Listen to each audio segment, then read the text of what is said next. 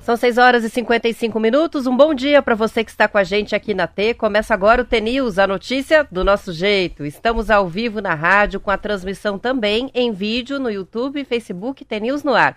Os ouvintes participam pelas redes sociais e pelo nosso WhatsApp, o 419-9277-0063. Hoje é terça-feira, dia 24 de janeiro de 2023 e o T-News começa já. Bom dia, Marcelo Almeida. Bom dia, Roberta, tudo bem? Tudo bem com você? Beleza, aqui no que neblina, hein? A gente está dentro de uma nuvem hoje aqui em Curitiba. Se imaginar o, o ovo instalado que vai sair aí, né? O sol instalado que vai sair. Vai ser sol, um. sol faz forte. tempo que a gente não tem um dia totalmente de sol e pelo jeito vão ser três dias seguidos assim. Que maravilha. Temperaturas altas, nenhuma nuvem no céu. Aproveitar. Sabe para onde eu vou hoje? Ah, Cascavel. Olha! Aí, ó. vai e volta, vai fazer um bate Vou e volta. volto lá. Vou, bato uma conversa com o Paranhos, com o prefeito e volto. Cascavel é uma rádio muito forte, uma rádio muito legal. Uma rádio tem em Cascavel muito legal. Ontem eu tive com o Ponciano também, que é nosso colega da rádio Cantagalo. Acho que chegou o momento, você vai ter que ir comigo um dia. Pede lá a liberação ao vará em casa pra cachorrada graúda, que são os filhos. Pra cachorrada miúda, que é o marido. Mas eu acho que você um dia tem que sair pra gente voltar Conhecer a cidade Conhecer as né? cidades. Não, fazer o TNews do interior do Paraná. Acho que vai ser muito legal. Será que a gente vai ser bem recebido? Ah, igual fala inglês. I hope so. Eu espero que sim, né? Com um bolinho de cenoura, um bolinho de fubá, né? Um cafezinho. Lá no sudoeste com chimarrão. Mas acho que a rádio tem, tem disso, né? A rádio abre muita porta. Sim, a gente vai ser muito bem Com recebido. certeza, do jeito que os ouvintes são Porque- carinhosos. E da maneira que os ouvintes passam ali na rádio, passam na prestinaria e para me abraçar, para me conhecer, nossa senhora, é uma, uma gratidão do tamanho de ser Paraná aqui. Vamos que vamos? Vamos que vamos. Vamos do quê? Alma T. Alma T. É sobre quanto você aguenta apanhar. Não é sobre o quanto você bate, é sobre o quanto você aguenta apanhar. Eu nunca soube bater e, durante muito tempo, considerei isso uma fraqueza. Eu não sabia ser firme, não conseguia me posicionar de forma que gostaria. Eu sempre pensei que só saber apanhar nunca seria o suficiente. Ficava sempre aquele gosto amargo na boca, porque às vezes quem nos bate é quem menos esperávamos que viria nos machucar. A vida bate, sem dó nem piedade, por mais que nos perguntemos até quando teremos que apanhar. Mas a magia acontece quando você percebe que apanhar é segurar firme. Apanhar é chorar de joelhos diante da vida, mas nunca perder a fé. Apanhar é se despir da roupa linda do ego e celebrar a nudez da nossa essência, da nossa verdade. Apanhar é ter humildade. Apanhar é ter coragem. Apanhar é ser forte. Apanhar é o mesmo que dizer: Deus, eu me rendo diante de teus desígnios. Me ensina, segura minha mão e me leva para onde eu devo ir. Apanhar é entender que a linha da vida é sinuosa que a linha da vida é sinuosa, mas a nossa vontade de ser feliz, a nossa capacidade de acreditar e tentar de novo e de novo e de novo e de novo é infinita. Porque somos feitos de amor, e com amor por amor somos capazes de tudo. Absolutamente tudo. Vandiluz. E vamos começar com esse ânimo aí, muito bom. Muito linda. São 6 horas e 59 minutos. O presidente Lula e o presidente da Argentina, Alberto Fernandes, estão discutindo, Marcelo, a criação de uma moeda comum sul-americana para transações comerciais e financeiras. Durante a visita de Lula a Buenos Aires, os dois assinaram a criação de um grupo de trabalho para viabilizar nos próximos anos uma moeda comum. O objetivo é fortalecer as exportações brasileiras para a Argentina. No mesmo projeto, haverá estudos para linhas de crédito de bancos privados e públicos para importadores argentinos comprarem os produtos brasileiros. Segundo reportagem do Estadão, os dois países não querem usar o termo moeda comum e vão falar em uma unidade de conta para evitar confusão. Essa moeda comum ou unidade de conta é diferente, por exemplo, do euro, que é uma moeda de circulação em vários países da União, Europeia. Ela teria o propósito específico de ser usada em transações comerciais e financeiras entre os dois países para que haja uma menor dependência do dólar. O Brasil continuaria com o real e a Argentina com o peso. A Argentina é um parceiro importante comercial do Brasil, mas as trocas comerciais entre os países regrediram. O diagnóstico do governo Lula é de que o comércio entre o Brasil e a Argentina teve o que ele chamou de derrocada monstruosa. E o espaço que era do Brasil foi ocupado pela China. Por isso, o empenho agora para recuperar este espaço de, novos, é, de novo né, para os produtos brasileiros. Essa matéria, assim, essa matéria é o famoso palavra igual flecha, depois que fala não volta, né? Eu não precisava dessa fala do Lula, não. Isso é uma é um descuido, porque a palavra moeda, né, uma moeda única, é, não existe, já foi negado ontem pelo Haddad. Então, a palavra moeda, na primeira coisa que vem, se vê quanta. É uma matéria que tem que ficar se explicando que não é isso depois. Ó, a gente falou de moeda, mas não é moeda, hein? A gente falou de careca, mas não é da tua careca, Marcela, é de outra careca. Então, assim, você tem que ficar se explicando. Tem nada de criar moeda, e eu acho que eu acho que eles pensaram numa moeda assim, depois foram se desfazendo. Todo mundo, não, não, não, é moeda. Então o que, que é uma moeda? No meu entender, a moeda é moeda sim, é o real. Os outros têm o peso, tem o franco suíço na Suíça, tinha a lira na Itália, tinha a. E aí vai. Na Europa tem uma moeda chamada euro. Então os países vieram, cada um perdeu o seu, seu dinheiro, sua moeda e criaram uma moeda. Mas na Inglaterra é pounds, é libra. Lá já não é euro. Aqui no Paraguai não, não, não é peso, na Argentina, você que tem para lá? É peso? Não é peso. Nos Estados Unidos é? Dólar. Ah, aí, passamos no vestibular. Cada um com a sua moeda, Roberta. O que, que ele fala? Não quer uma moeda única. Não, vai criar uma tarifa diferenciada, principalmente para tirar um pouco os chineses. Então, o que às vezes eu acho que o Lula não precisaria falar são duas coisas. Primeiro, é, não fala de Cuba, não precisa ficar falando de Cuba, não fala da, da Venezuela. É, o que eu acho que assim, o Brasil é dividido, não fala, não, não, não tenta abrir mais a, essa, essa, esse mundo entre bolsonar, bolsonaristas e lulas, né? entre os vermelhos e os que usam a camisa do Brasil. Eu acho desnecessário. Então, vai falar com o Maduro? Esquece o Maduro. Esquece o Maduro. Olha, eu vou falar pela, pela pouca experiência que eu tenho da Venezuela, da Venezuela que são os funcionários que chegam via Roraima da Venezuela. Eu posso falar de carteirinha porque eu converso todo dia com meus funcionários venezuelanos. Eles saíram do inferno para o paraíso. Então, assim, tem que tomar muito cuidado. Falar do BNDES. Para que falar do BNDES? Para que falar da Odebrecht? Sabe, é, é, é, desnecessário. Tem coisas que é desnecessário a gente falar. Né? Então, às vezes, minha mãe falava, meu pai falava, né? a gente tem duas orelhas e uma boca para isso. Ouve mais e fala menos. Então é uma matéria que o Haddad incrivelmente está se dando muito bem. Teve uma jogada de marketing ontem que ele fez que eu achei genial. Ele falou: não, sempre quem falou de, dessa ideia de moeda única é Paulo Guedes, não é o nosso governo. Então já também já é aquela tem uma brincadeira que meu pai falava: se o inimigo não tem não tem defeito a gente põe. Foi mais ou menos isso ontem. Colocaram no coitado Paulo Guedes a história da moeda única. Mas é desnecessário, né? Eu acho que o que você tem é de voltar a ter uma, uma relação, ter uma relação econômica e uma relação diplomática. Eu acho que aí, se eu fosse o presidente, se eu fosse amigo do Lula, falei, Lula, nada de BNDES aplicar dinheiro em Cuba, ajudar a Venezuela, tira esse mundo das empreiteiras, você vê. Só o Debrecht, naquela, durante 10 anos, acho que levou, tá aqui, eles levaram 7,9 bilhão de reais né, museu, dinheiro emprestado do BNDES para construir na América do Sul. E na África, são 41 bilhões de reais. Deixa a África lá, deixa a Venezuela lá, deixa a Cuba lá do jeito que são e vamos reconstruir o nosso país, pô. A gente tem tanto problema, né? Olha aí o Yanomami, é Yano... Yanomamis. Yanomamis, olha os índios morrendo de fome, a gente não precisa... A gente tem problema suficiente. A gente não precisa importar problema dos outros. Às vezes, quando eu vou na psicóloga, ela fala: cuide da tua cabeça, né? Cuide de você, seja egoísta, entre aspas, né? Se você cuidar de você, você vai ter capacidade de cuidar dos outros. Então é uma matéria que eu, eu acho que é, foi desnecessário.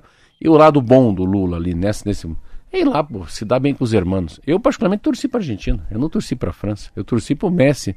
Mesmo a gente tem pavor, né, de perder para a Argentina. Mas em mim, assim, não, entre torcer para um francês, torcer para um croata, eu quero torcer para o Mercosul. Eu, estou falando aqui comentarista da Rádio T. Então tá aí. Então nada de oferecer BNDES. Acho que o Lula perdeu muito com isso ontem. Não fala de Cuba, não fala da Venezuela, cria em todos os lugares, abre as embaixadas que o, que o Bolsonaro fechou. E meu posicionamento é esse: você tem que nesse momento é muito caldo de galinha, bolacha de água e sal, né? E um chazinho sem açúcar. São sete horas e seis minutos. Ó, tá chegando participação dos ouvintes já escreveram aqui. A Sandra escreveu que é de Cascavel e que pode, se você tiver oportunidade, vai ser muito bem recebido lá e falou se prepara para o calor só. tá quente. Tem também a Sueli, a Sueli que é de Capanema e escreveu que vai receber a gente muito bem. Inclusive vai receber a gente com melado. Ah, legal, legal. Ah, falar em melado, esses dias eu tava lá em Angra numa viagem. Nossa, muito legal. É... Me serviram queijo coalho com, com gotas de melado. Ai, que delícia. Mas que coisa boa, meu Deus Aquele do céu. queijo brie também fica muito bom. Olha aí, ó, mas Só meu Deus Dá uma derretidinha de leve nele e bota um melado de cima, bem de, é de muito bom. Muito bom. Não, melado eu aceitei.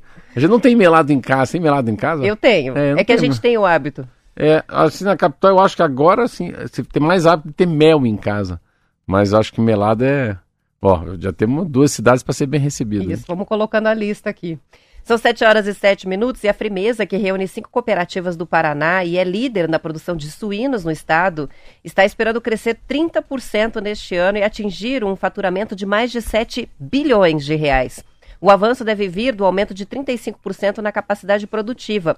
A Frimeza calcula que vai abater 3,2 milhões de animais só em 2023.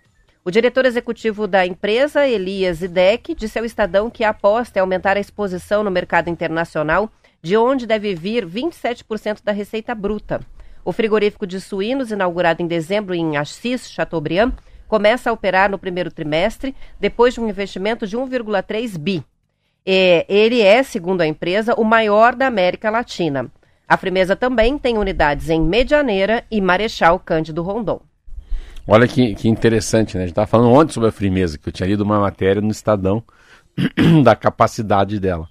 E daí, ao mesmo tempo, estava lendo uma matéria que é curiosidade aqui para todo mundo. Que eu também, eu sempre gosto de saber quantas cabeças de boi tem. E eu fiquei com esse negócio que o Brasil tem o mesmo número de bois de que tem de cidadãos. Que é um negócio enlouquecido, né, para mim. Que daí que eu entendi por que, que todo mundo fica falando de desmatamento, né, de, do, do, do, do como é que se gera o CO2, né, o gás metano, né, que é a liberação aí da quando, quando ele está ruminando, né, o processo digestivo da, do boi do porco. E é uma matéria muito interessante, chama-se a pegada ambiental dos alimentos. Eu não sabia. Olha que interessante, Roberta, isso. É, tem é, a metade a metade a metade da pegada ambiental no mundo, é, a, a, metade da, do mundo chama-se é, sexteto. Sexteto são seis países que que representam 50% da população mundial. Então é nesses aqui que você tem que focar. Então a Índia, a China, os americanos, nós, Paquistão, Indonésia, é, é, quem, é quem puxa o mundo, né? É, é a máquina que é, é que propõe, né? É, que, é quem joga a carta no, no, na mesa, é quem come, é quem compra, é quem exporta, é quem importa. São esses países que, que acabam tendo muita gente, né? Então eles têm aí 45% dos 8 bilhões de cidadãos moram nesses países. E daí eu estava vendo assim para entender é, o impacto né, da pecuária. O que mais impacta os porcos é, é, o que mais impacta o meio ambiente. Então a, a, a emissão que eles têm do, do, do, do gás estufa, é, né, do efeito estufa no mundo, primeiro são os porquinhos, depois é o boi, e isso muito relacionado à água também, quanto que eles gastam de água. Depois o arroz e o trigo. Então, assim, quanto, quanto que se vai de água para cuidar deles? E no mundo tem um bilhão de cabeças de boi, que eu achei pouco, porque tem 200 milhões no Brasil. Aí eu vi a importância do Brasil, se isso for verdade. Então, se você tem um bilhão de cabeças de gado no mundo, o Brasil tem 200 milhões. Ele é uma tem, fatia enorme, é né? 20%. Então, 20% é. da, da, dos bois estão no Brasil. E sabe quantos porquinhos tem? 800 milhões de porquinhos, né? É, é o que tem hoje. E essa matéria me trouxe essa, essa relação, né? Que a gente fica às vezes entendendo, né? Do, e daí é uma matéria que fala sobre a questão do uso da água na agricultura, que a gente às vezes a gente, a gente fala do, né, dos insumos, a gente fala do, do, do arroto, do pum, do boi, a gente fala da liberação do gás metano, a gente fala da liberação do dióxido de carbono, mas a gente não fala do outro lado. Quanto que se gasta de água também para ter toda essa geração de proteína no mundo. Então, e se vê como o Brasil pega a frimeza, né? Frimeza que fala? É frimeza. Pega a frimeza. Você veja o papel que ela tem no, no, no, Brasil e no mundo, né? O papel que ela tem no mundo de ser um grande produtor de proteína animal, mas ao mesmo tempo, você vê como o Paraná e as cooperativas também têm uma, um papel muito legal de mostrar que eles são do bem, né? Fala, peraí, peraí, só quero fazer assim, nós somos o maior, maior matador de, de carne suína do Brasil, porém, olha os processos, olha o desenvolvimento, olha a inteligência que a gente tem já na produção de um quilo de carne suína. Muito legal. Mas o Paraná é isso, né? O Paraná se tornou essa capacidade, né? Das cooperativas de saúde, né? Pega o Cicred. É impressionante. É, é, é como a gente tem que agradecer a Deus, agradecer a Deus mesmo, por ser uma região mais fria e agradecer a Deus, né? Pela, pelos imigrantes, né? Que acabaram se arrancando lá dos seus países por, por crise, né? ou por, uh, por guerras e terem vindo habitar nosso estado. Por isso que ele é multi, né? O Paraná é, ele é multidisciplinar, é multicultural, né? É um país que tem uma miscigenação, um estado de miscigenação muito grande de etnias. Olha, é bonito falar assim. Por isso que a gente se dá bem.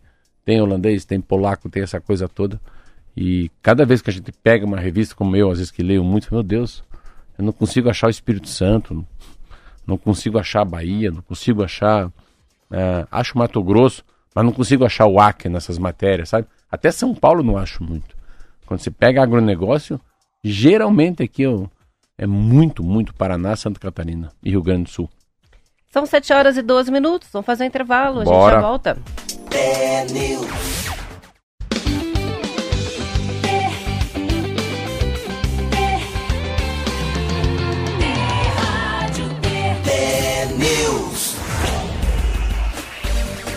São 7 horas e 15 minutos. O Toninho de Campo Mourão tá dizendo pra gente ir pra lá. Diz que vai nadar na usina de Mourão com você, Marcelo. Ele diz: Eu não nado igual, mas eu me arranjo. É. Aquela história só não nado porque não tem essa sunga. tem participação também chegando do Gustavo Wolff. Ele disse que a gente está convidado para ir para Cascavel no show rural, dia 6 Nossa. a 10 de fevereiro, na Copavel. Eu estava ontem conversando com o Samek, o Jorge Miguel Samek, que era o presidente da Ipul, foi o Marcelo, meu amigo lá, é o cara do show rural pensa uma festa bonita e começa dia 6. Daí eu tô me eu tô me encantando, sabe? Eu adoro tanto, tanto, tanto. E agora que eu tô lá querendo comprar essa chacrinha com o barracão de 1926, querendo comprar um tratorzinho. Eu tava olhando ontem uma vendo uma matéria de uma mulher que cria bretão, bretão aqueles cavalos grandes. E nessa chacrinha que eu fui, vi que dá para reformar uma carroça.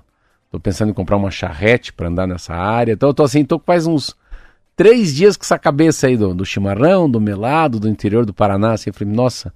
Daí ontem, quando o Samek me ligou, falou, ó, temos que ir na feira do show rural. Eu falei, cara, deve ter coisa tão legal lá. E daí também, como é que faz para comprar um cavalinho, um, um né, um, uma, uma, um árabe, um cavalinho para passear? Aí você fica pensando, né, na, na cela, né, toda a selaria, né, da, Daí eu falei, cara, eu acho que eu vou no show rural. Só que eu tô falando igual o cara que, que tem uma chacrinha lá, né? Um pedaço de terra perto do rio para pescar com a dona Maria. Não. Show rural é outra coisa. É outro Mas padrão. Tem, é, e assim, para eu que gosto muito de, de Globo Rural, de ficar lendo essas matérias sobre a pegada ambiental, alimentos mesmo, pensa o relacionamento que a gente não faz lá como Rádio T, né? Poder visitar uma fábrica, poder visitar uma cooperativa, poder conversar com, com a pessoa que cria suíno. Vamos nessa. Você falou do SAMEC, né? A gente nem tem falado porque estamos esperando ainda, não está definida a situação da Itaipu, né? O SAMEC pode ser que retorne ao comando ali, diretor-geral, mas parece que o favorito é o Enio Verri. É. é. Então ele vai daí é, abrir mão né, do, é, do Samec... cargo de deputado para assumir a direção é, geral, mas, mas... não está ainda decidido. Hum, mas As o Samec... notícias são de que o NVR está na Eu frente aí Tomei café. Não, não, ele está abrindo mão. Tomei café com o Samec antes de ontem, domingo. O Samek ele falou, eu quero cuidar da minha vida, das minhas coisas, do meu pai, do meu irmão. Então acho que é mais é eu acho que o Lula está tentando convencê-lo, mas eu acho que ele está abrindo mão desse desse cargo que ele ficou por 13 anos. São 7 horas e 18 minutos e segundo uma reportagem publicada pelo Globo, vários bancos internacionais, Marcelo, se preparam para a maior rodada de corte de empregos desde a crise financeira mundial de 2008. O motivo não é uma nova crise, mas sim a pressão para que os executivos reduzam custos após a queda das receitas da área de banco de investimento. As demissões são estimadas em dezenas de milhares nos Estados Unidos e Europa e revertem a fase de contratações feitas nos últimos anos. Os bancos também evitaram mandar funcionários embora durante a pandemia. Nos Estados Unidos, os grandes bancos devem cortar mais de 15 mil postos de trabalho. Os europeus tendem a seguir os bancos americanos, já que as notícias sobre demissões valorizam as ações, porque mostram que eles estão querendo operar de forma mais enxuta. É uma matéria que. Ela, já, essa matéria ela já fala de uma coisa que chama assim. É, ela vem de muito, de muito tempo já, né? No fundo, tem uma tendência no mundo, Roberto, quando os bancos americanos começam a falar que vai demitir, os bancos europeus também vão para o mesmo lado. O que, que acontece com a pandemia? Com a pandemia, se a gente parar para pensar, os bancos têm. Esses bancos grandes, eles não é um papel de banco, a gente fica achando que é banco, né? Que vai ali, guarda o dinheiro da gente, carnê de poupança, aplicação na renda fixa. É... Não. Os bancos tornaram grandes plataformas, né? Você não vai mais nas agências. A gente está falando do banco, do banco advisor, né? do banco seguro de, de obras, do banco que faz é, a valuation, que é quanto vale uma empresa. A gente fala do papel do banco, do que é, do M&A que a gente fala, que é o banco que consegue estudar a, a junção de duas empresas, né? Quando uma compra a outra, né? Em inglês chama-se joint venture também, quando elas se ligam. O banco está falando de de uma empresa grande que queria fazer o tal do IPO.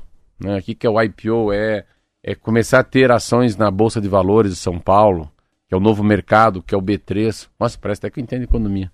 Então, assim, o banco, e a gente fala assim, só que o banco, é, ele está deixando uma taxa de retorno muito baixa. Então, o que, que eles estão? Eles estão querendo cortar as grandes cabeças, né?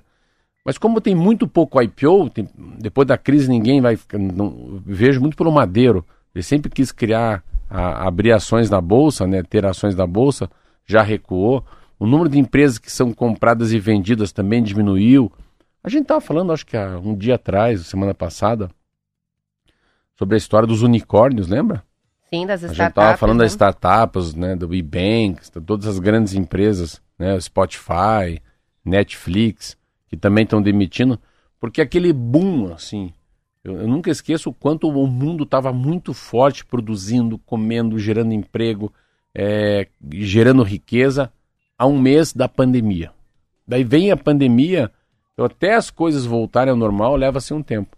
Então é uma demissão de pessoas de, de um grau de um, do banco, mas de áreas que são pouco utilizadas nesse momento e de cargos muito altos também, né? Então, é, não é por causa que aconteceu com as americanas agora. Mas é um alerta, é uma, uma, uma onda que vem de demissão, é, o mundo já não é tão aquele. Para transmitir uma imagem para o mercado de austeridade, né? É. De não tem gastos excessivos, de controle na administração. Então é mais para mostrar uma imagem, né? E, é. e, e, traduzir uma segurança, assim, de gestão, né? De gerenciamento, do que efetivamente por causa de falência ou problemas financeiros reais, muito, né? Muito, muito. Você está falando uma coisa que é, é é muito isso. E, e, eu, a gente fala aqui o dia inteiro nessa rádio, eu acho que, independentemente de você que está me ouvindo, é, o mundo que você vive, claro, se você tem uma pequena portinha, se você é um, né, mexe com roupa, que você mexe com insumos, você mexe com gado, mexe com pneu, igual o Toninho, sabe? Você, o que você tem, é, não importa qual é o serviço que você faz, com certeza é um ano de muita prudência, de muita muita temperança. É um ano que você tem que observar muito. Para mim, é até um ano de observar o que mudar a partir do ano que vem. Mudar de ramo, ampliar, diminuir. Ter uma capacidade que a gente às vezes nem tem, né? De ver o que a gente não dá para ver. Sabe, olhar com um olhar de águia para frente. Falar, será que eu vou continuar nesse ramo? Será que com essa taxa de retorno eu vou ter uma vida, né? Um bem-estar melhor para meus filhos? Uh, como é que vai ser o payback? Como é que eu vou receber novamente esses 100 mil reais que eu coloquei nesse negócio da minha vida aqui, nesse negócio que eu abri, né? Será que eu recebo esses 100 mil, esses 200 mil que eu investi em um ano? em dois anos, em três anos. Sabe, chegou um momento a gente aprender a fazer conta. Será que eu pego esses 30 mil que eu tenho, abro alguma coisa? Ou eu vou no banco, pego 30 mil do banco e deixo lá como calção um terreno que eu tenho? É, a palavra é previdência. Previdência é uma precaução, uma cautela, um cálculo é. pensando um pouquinho mais para frente, de não sair fazendo as coisas é. É, antes da coisa estabilizar de vez, né? É, se fosse pela Igreja Católica, assim, eu aprendi no retiro, pedir para o Espírito Santo a intervenção. Uma vez um padre me falou isso, é um pouco disso que eu vou explicar, é uma metáfora. Sempre que você for numa reunião e for muito duro a pessoa que quer falar com você, ou quer fazer um pedido difícil, Pede para o Espírito Santo, assim, só atuar ali, né? Um pouquinho antes de entrar na sala, Espírito Santo, me ajuda nessa reunião, que eu tenha temperança, que eu tenha prudência, que eu tenha bom senso, que eu tenha controle, que eu não fale besteira, que eu ouça, que eu venha ouvir mais do que falar e que eu não tome a decisão lá dentro. Que eu tenha capacidade de sair dessa fria depois que eu sair de lá, porque lá tudo é cabeça quente. Um exemplo, estou dando um exemplo da que eu uso com o Espírito Santo, mas a gente pode usar para qualquer coisa. É o momento de, de a gente não responder o que nos ofereceram no momento, mas logo depois responder. São 7 horas e 24 minutos. Você falou de Portinha. Uma reportagem da Gazeta do Povo, Marcelo, mostrou como as lojas de cafés especiais to go, é para levar, estão crescendo em diferentes regiões do Brasil, a partir de redes que nasceram aqui no Paraná, em Curitiba. O The Coffee, mais um café e o Go Coffee. As lojas são cafeterias compactas, apenas com uma porta para o registro do pedido e a retirada. Os três primeiros players do setor já alcançaram cidades do norte e nordeste do país e estão impactando a cadeia produtiva do café nacional. Com o crescimento do consumo interno, a tendência é de que a fatia dos cafés especiais para exportação diminua. Atualmente, 80% do café brasileiro é exportado, mas no caso dos cafés especiais produzidos com grãos livres de defeitos e com alta pontuação na avaliação sensorial, esse percentual chega a 85%. De acordo com Vinícius Estrela, que é diretor executivo da Associação Brasileira de Cafés Especiais, o processo de internacionalização das franquias, inclusive, já começou. E o mercado de cafeterias to go estimula a qualificação da produção dos cafés especiais e de novos perfis do produto para ofertas de diferentes opções. É, esse é uma Claro que é uma grande onda, né? Eu posso falar porque eu, eu, eu comprei uma franquia dessa. Primeiro que eu comprei um Decoff, que é de Curitiba. São, deve ter 150 lojas no mundo. E eu levei muita sorte. Assim, não muita sorte, eu também eu me fiz, né? Eu criei um, um cenário para ser o melhor Decoff do mundo. O melhor Decoff do mundo é o meu. Olha que legal. São é o que os... mais vende. É o que mais vende. Eu vendo 12 mil produtos por mês. O que é 12 mil produtos? É um café, um pão de queijo, um bolo de banana, mas principalmente um o café, né? O é, café. É muito mais do é, que comer, as pessoas vão lá é, tomar muito mais café. Que daí, muito café frio, né? Café com, com gelo, tem o matcha, que é um mate gelado, que matcha. Então tem todos os seus produtos. Mas o café, é, enfim, eu comprei para ser pequeno, porque também eu estava lendo uma matéria que quem é pequeno e rápido e ético vai passar por baixo das pernas de quem são os grandes. Não vai passar por cima, por baixo. Então você tem que ser rápido, ético, correto pensar na viagem, não no destino. Não fica focado em grana, grana, ganhar grana, grana, daí a grana vem. Quem não pensa na grana, a grana vem. Se pensou muito em grana, a grana não vem. Eu abri uma portinha e a minha portinha foi muito interessante porque é uma portinha que você trabalha em 10 metros quadrados. Então, mas tudo vale a pena se o ambiente, o contexto, as pessoas, o mendigo, o cachorro, a calçada, o lixeiro, o homem, o gari, o vizinho, a comadre, se tiver uma comunidade ao lado desse café. Aí nós compramos um café chamado The Coffee e ao lado eu coloquei uma Petit Presti, uma prestinaria de 10 metros quadrados. Mas aí tem um casamento. Aí vira beijo na boca, que eu brinco. Porque daí você toma, come um croissant e come, toma um café com leite. Ou você pega um bolinho de maçã e come. Então essa coisa dá muito certo. A grande sacada, da, o grande problema, eu acho, dessas grandes portinhas vai perdendo muita qualidade quando faz muita franquia. Então, assim, claro que a qualidade do café das franquias não é o melhor, não. É melhor que o café que a gente compra no mercado, né? Esses cafés de todas as marcas conhecidas. Vamos dizer, eu tenho em casa Caboclo, eu tenho Melita, você tem uh, o Pilão.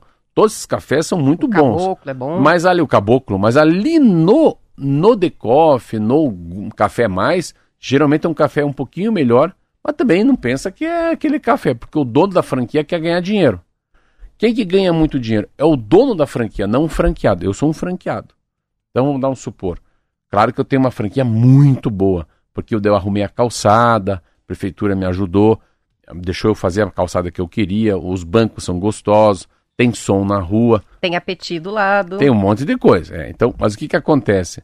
Para um negócio desse hoje, é, para mim custou, para as pessoas terem uma ideia de uma franquia de um café, eu paguei 150 mil reais, mais 25 mil reais de capital de giro, e mais 25 mil reais eu coloquei para pagar o aluguel já de um ano. Então eu coloquei 200 mil reais. É um bom negócio? Para mim foi um belíssimo negócio, porque em 24 meses o Rafael que trabalha para mim me devolveu os 200 mil. Falou, aqui ó, daqui para frente vai tudo pro Começou bolso. a ganhar. É. é um café que vende de 60, 70 mil reais por mês de café. E daí tem a receita operacional, que é muito alta. A minha. Tem muito café fechando. Que agora já existe um Ocean Red. Cada esquina que você vai tem um café. Então Ocean Red invadiu. O meu deve dar o que? Uns 60, 70 mil reais de café por mês que eu vendo. Então me dá 20% de retorno. Se der 70 mil, põe 14 no bolso. Se der 60 mil, põe 12 no bolso. Sobra 12 mil. Então, você queria mais um decoff? Não. Porque é muito difícil você fazer esse ambiente, né?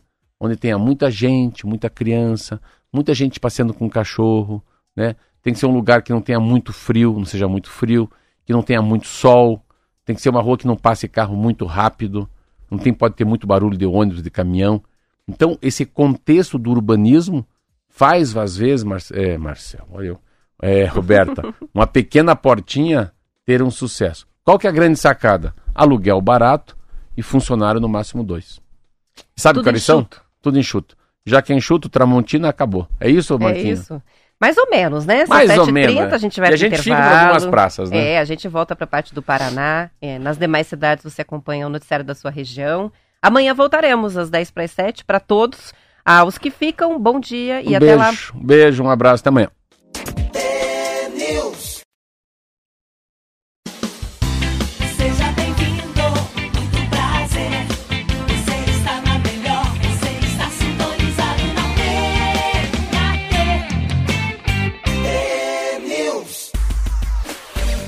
São 7 horas e 34 minutos. Tanto o preço médio dos livros quanto o faturamento do mercado editorial como um todo subiram no ano passado, segundo pesquisa da Nielsen divulgada pelo Sindicato Nacional dos Editores de Livros ontem.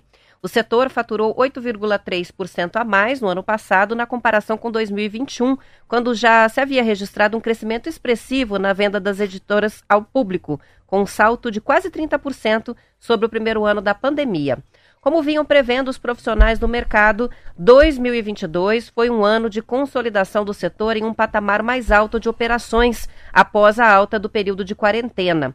A reportagem da Folha de São Paulo, Marcelo, destaca que, se considerada a venda de livros didáticos para o governo, que despencaram no ano passado, aí o cenário do setor como um todo tem uma leve retração.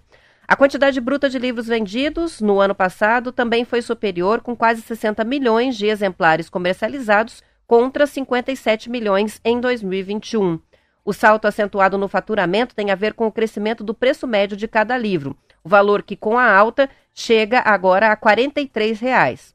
As editoras tiveram que lidar com um forte aumento no preço do papel por causa de fatores como a guerra na Ucrânia, que desestabilizou o mercado de commodities a partir de março. Isso levou ao aumento dos preços de capa e à reorganização dos lançamentos por parte das editoras. Os descontos médios se mantiveram estáveis de um ano para o outro, mas as variedades de livros vendidos, essas diminuíram 5%. Ou seja, as editoras venderam mais livros, mais exemplares, mas de menos títulos diferentes. A variedade caiu. É, é assim, para analisar esse assunto, é- é- às vezes é, é muito difícil porque eles colocam o governo junto. E a pegada governamental é muito forte, assim, o que o governo compra, né, o governo federal, o governo estadual, os municípios, às vezes não, eu, eu sempre que eu leio essa história do livro, eles deveriam fazer uma só pra gente. O que, que é pra gente? Pra gente que compra um livro para um, um sobrinho, pra esposa, que a gente ganha um livro, né? Ou, né, eu tô aqui. Ah, meu Deus. Eu tô lendo, tô acabando de ler o da Carla Madeira, então a natureza da mordida, e ontem comprei um bem legal para ler, bem assim, John Grisman, A Lista, daí, que é um livro que fazia tempo que eu queria ler um Água com Açúcar, assim. Ah, já dá para avaliar a natureza da mordida? Dá, dá, bom. Vou tô acab- Recomenda? acabou hoje. Ah, os três dela. Acabou hoje esse aqui. Então, Recomendo. Esse é uma história. lá. Esse é muito bom. Os três, esse é o terceiro dela, né? A Carla Madeira uma amiga nossa, que a Roberta também a conheceu, e que é o primeiro livro que ela escreveu, que não teve tanta notoriedade porque estava numa pequena editora. Que ela acha o melhor. Eu acho ainda o primeiro o melhor. Eu acho é janeiro. Tudo é Rio. Tudo é Rio, eu acho mais forte de tudo. Mas enfim, o que eu, acredito, Roberto, aqui é. Eu lembro que há uns 17 anos atrás, não menos, uns 10 anos atrás, quando fui deputado federal, falava muito essa história do, da- do livro, mas o livro estava condenado ao insucesso, né? Teve um boom da história do Kindle, né? O mundo eletrônico, os iPads, os telefones, os smartphones, né? Mas acabou dando errado, né? Esse negócio não deu. O tal do Kindle, a pessoa ter todos os livros aqui dentro, olha que mag magnífico, os grandes clássicos. E isso foi. Eu gostava muito de conversar com as pessoas que trabalhavam na Amazon. Eu falei, mas você já leu? Já. Nunca leu? O que, que você me vende livro em, em num e-reader se você nunca leu?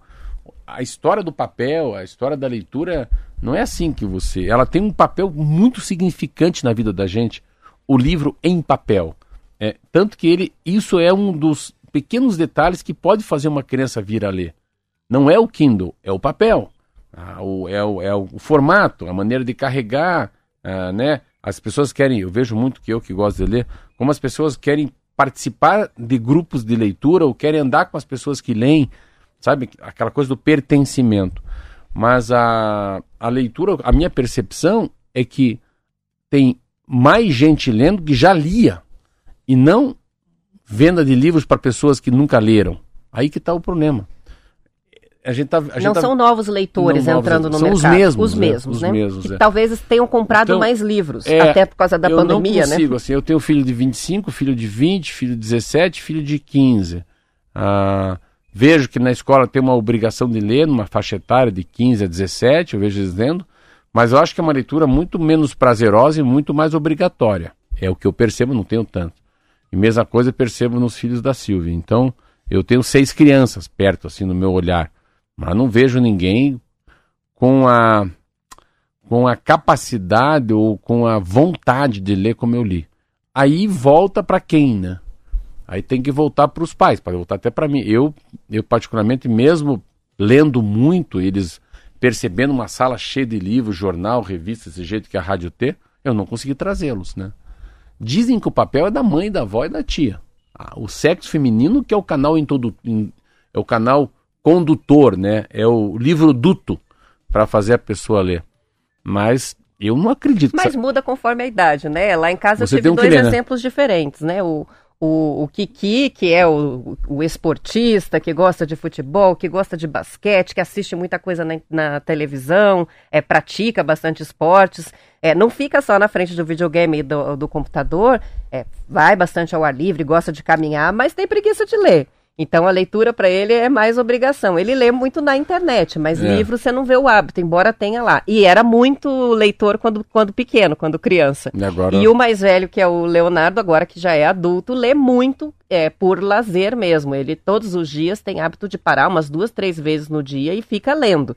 E lê um livro por semana. E não era um, um- leitor É, na adolescência. Então, dependendo da faixa, da, da, é da da etapa faixa, da vida, né? é, da Ele faixa. se reencontrou com esse hábito prazeroso da leitura, né? É, como um entretenimento. Depois é que passou toda a etapa da adolescência. Então as pessoas também têm um resgate, né? Depois que amadurecem. É, então, voltando na nossa história do livro, é, é, é, há muitos anos o Brasil não dá uma decolada. Assim, o livro não se tornou.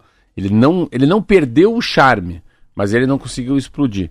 Mas eu acho que é uma geração que lê menos que a minha. Eu tenho uma, uma noção que tem muita gente de mais idade, mais de 21 lendo, e muito pouca gente lendo aí dos 15 aos 21. Não a gente sei. tinha muito menos opções também, né? É. É, de, de entretenimento. Eles, e fácil, né? A palma da mão. Eles com os smartphones, com os videogames, com as smart TVs, É. né? Que você consegue ver streaming, todo É. tipo de filme. É, os canais no YouTube, eles têm muita, muita É. opção.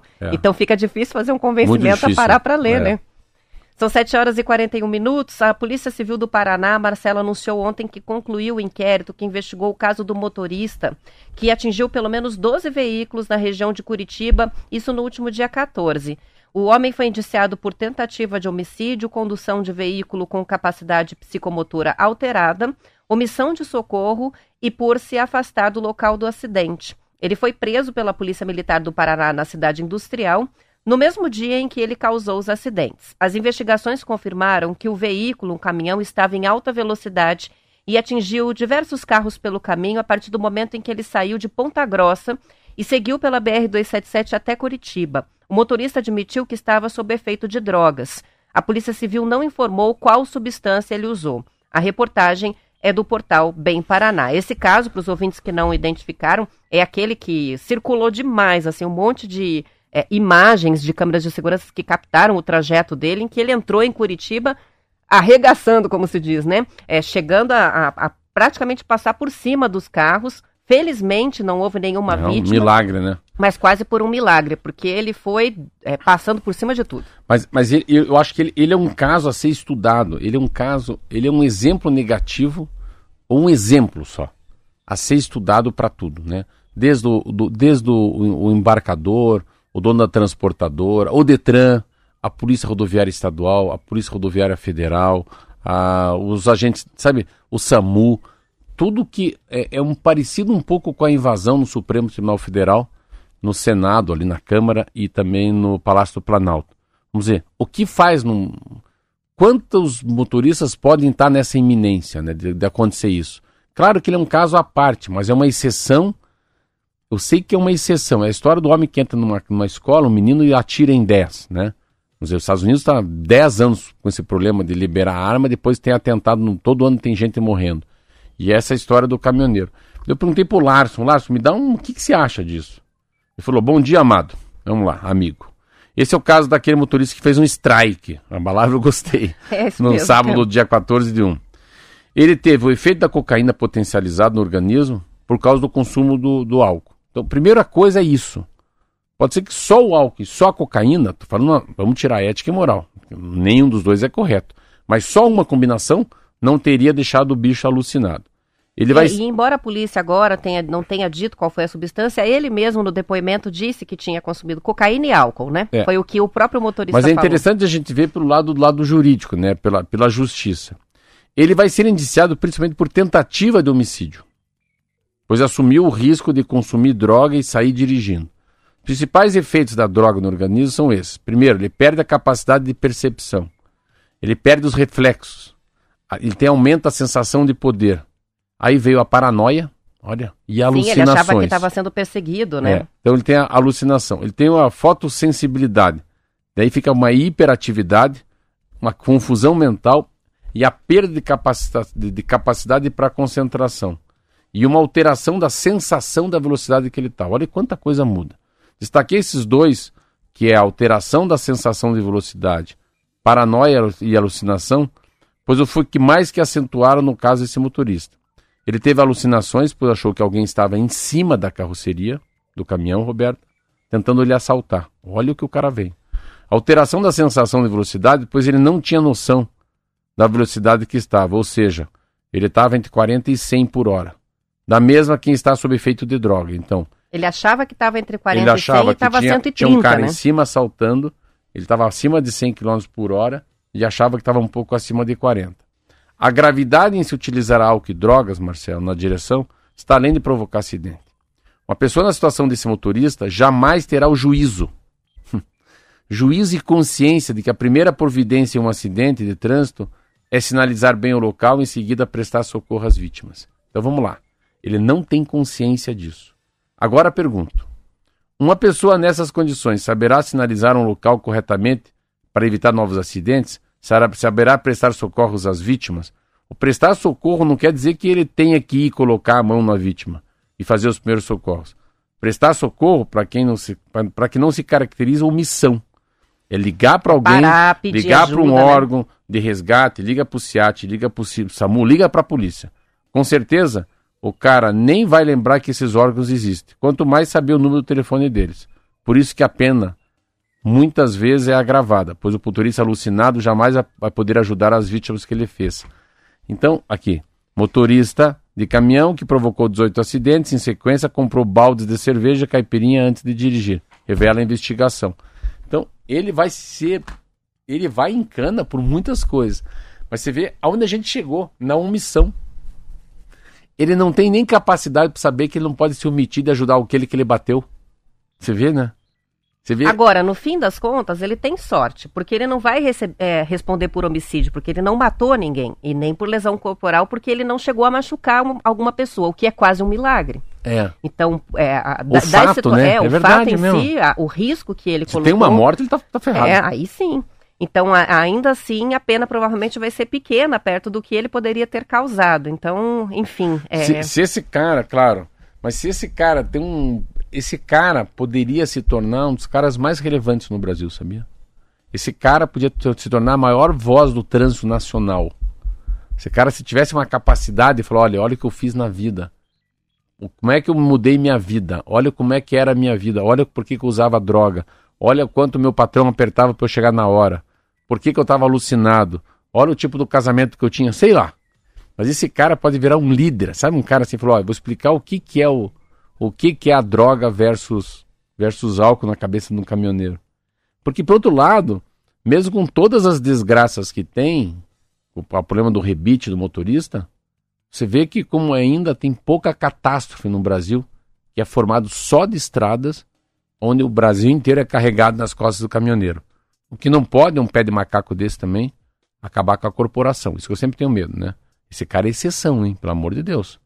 Esse a cara gente não. recebeu até participações Esse- de ouvintes é, que são esse- caminhoneiros esse cara- dizendo, ah, eles Esse cara não é regra. fica parecendo que todos Não. usam drogas, que Pensa todos mesmo. bebem e Ou que- dirigem. né? eu, eu tenho categoria E. Ah, todo mundo tem categoria E, bandido. Que isso? Tá louco? São profissionais, é muito difícil ser caminhoneiro. Então é sempre bom dar essa, essa percorrida nessa frase. Esse cara é exceção, esse cara não é regra. São 7 horas e 48 minutos. Antes da gente ir para o intervalo, registrar algumas participações a respeito do hábito da leitura. O Joel está dizendo o seguinte, está ponderando aqui, né? Enquanto a leitura for uma atividade obrigatória, é difícil despertar o prazer da leitura entre os jovens, né? Com 13 anos, ler Machado de Assis é dureza. Livros desse pote, desse nível de complexidade, deveriam ser iniciados já na vida adulta.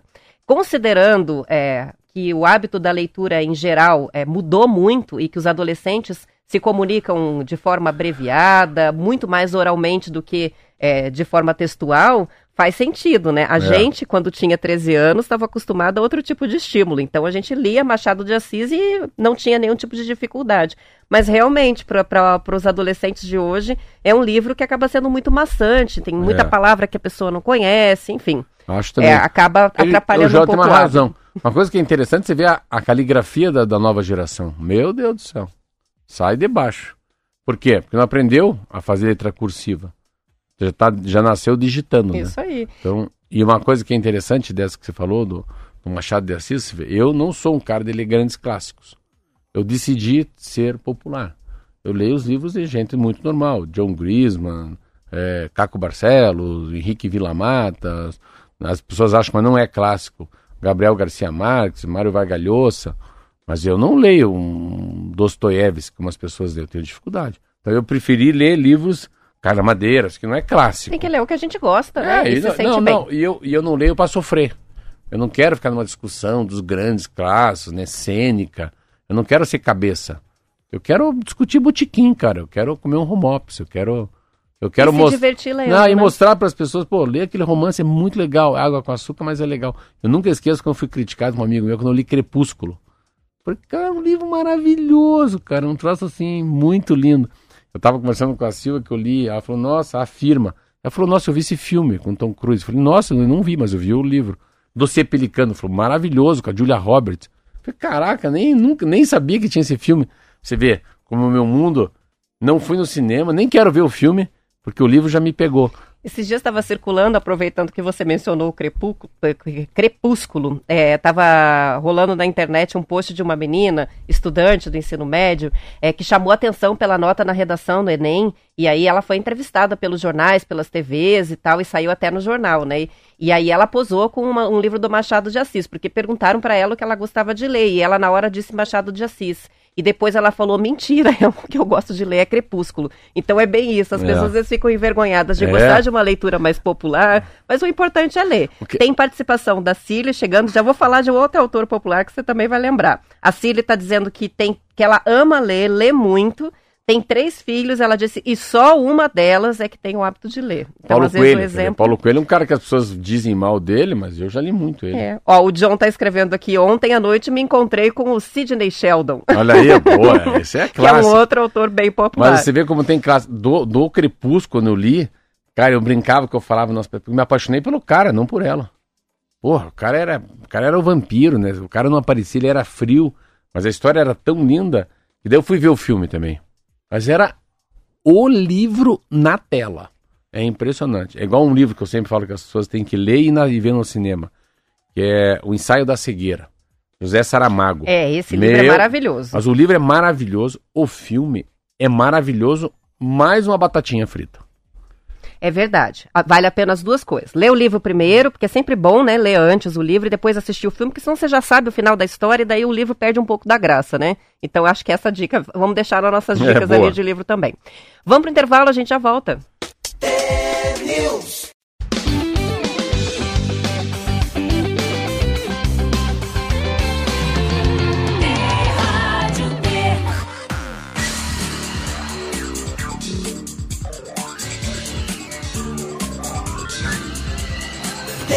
News. São 7 horas e 54 minutos, o assunto engajou aqui. O André escreveu pra gente na transmissão do YouTube: não pode sofrer na hora de ler. É importante começar o hábito da leitura com os livros que sejam interessantes para cada público, para o adolescente e tal. É, mas é, mas é, tema, é difícil, assim. Eu acho que falta é um agente da leitura. Eu, eu me considero, acho que uma grande vocação que eu tive depois de ler tanto é saber o que, que se não deve ler, né? Eu, o que, que se deve ler com aquela maturidade, com aquela idade, com o momento da tua vida também. Tem, tem essa coisa do momento que está vivendo, né? O, o que, que você está passando, né? Tá na faculdade, se formou, tá noivo, vai casar, separou. É, quer dizer, eu faz um ano e pouco, eu leio muito pouco. Nos últimos 20 anos, eu, foi o maior tempo que eu li pouco, assim. Eu li absolutamente muito pouco nos últimos, nos últimos o quê? Um ano e quatro meses. Mas eu estou voltando já a ler dois por mês. Preciso voltar a ler quatro por mês. E isso, então, é, a indicação de um livro é muito difícil. E se você inicia com livros difíceis, ixi, Maria. Aí, para não ler na vida, é um toque. Tem outra participação chegando pelo YouTube também, do Glaucius, dizendo uma das coisas que nos ajuda né, na entrada aos livros, é, ou ajudavam, eram os gibis. Isso é verdade. A gente tinha bastante o hábito do gibi e aí Muito. vai criando mesmo o Muito, hábito muito, da leitura, muito. né? É, é um canal Agora é mais mangá, né? A, a piazada gosta dos mangás, né? É interessante, é o outro tipo de gibi, É. mas que faz bastante sucesso. O Plínio está escrevendo aqui pra gente, Sidney Sheldon, se houver amanhã. Olha. E tem uma indicação aqui do Ricardo. O Ricardo disse o, o livro Marley e Eu, que também é mais famoso o filme, Ah, né? já li. É maravilhoso. Ele diz: Eu terminei o livro aos prantos. E o filme também é bom. É bom também, isso mesmo. Então, muitas Boa. dicas aqui. São 7 horas e 56 minutos e ah, o número de passageiros que usam os ônibus da região metropolitana de Curitiba, Marcelo, caiu 28% em 7 anos, em média, de acordo com o balanço divulgado pela Comec, que é o órgão responsável pela gestão do transporte público na região. Em 2022, a média registrada foi de 63 milhões de passageiros transportados. Em 2015, eram 87,5 milhões. Na capital, segundo a prefeitura, a pandemia chegou a reduzir o número de passageiros em 2020 é, para 76 milhões contra 203 milhões de usuários em 2019. O número subiu no ano passado, mas não chegou ao patamar anterior à pandemia. A Urbis, que gerencia o transporte coletivo na capital, atribui a queda no número de passageiros ao fato de que muitas empresas adotaram o regime de trabalho remoto ou híbrido. As informações são de reportagem da RPC. Eu vou acrescentar aqui, Ah. né, além da questão do trabalho remoto, é, também a gente tem mudanças na cidade, né? A cidade está ficando uma cidade que cada vez mais tem todos os serviços Sim. concentrados no bairro. É, não dá pra dizer que assim, não. Acho que você pode sentar numa mesa aqui de boteco e tem 10, 10 porquês, né? Tem muitos motivos. Primeiro motivo, assim, vamos só falar bem a verdade, cara. Tem muita coisa que chegou chegando, né? Os táxis estão melhorando, os Uber chegaram também muito forte, a venda de bicicleta, a pandemia.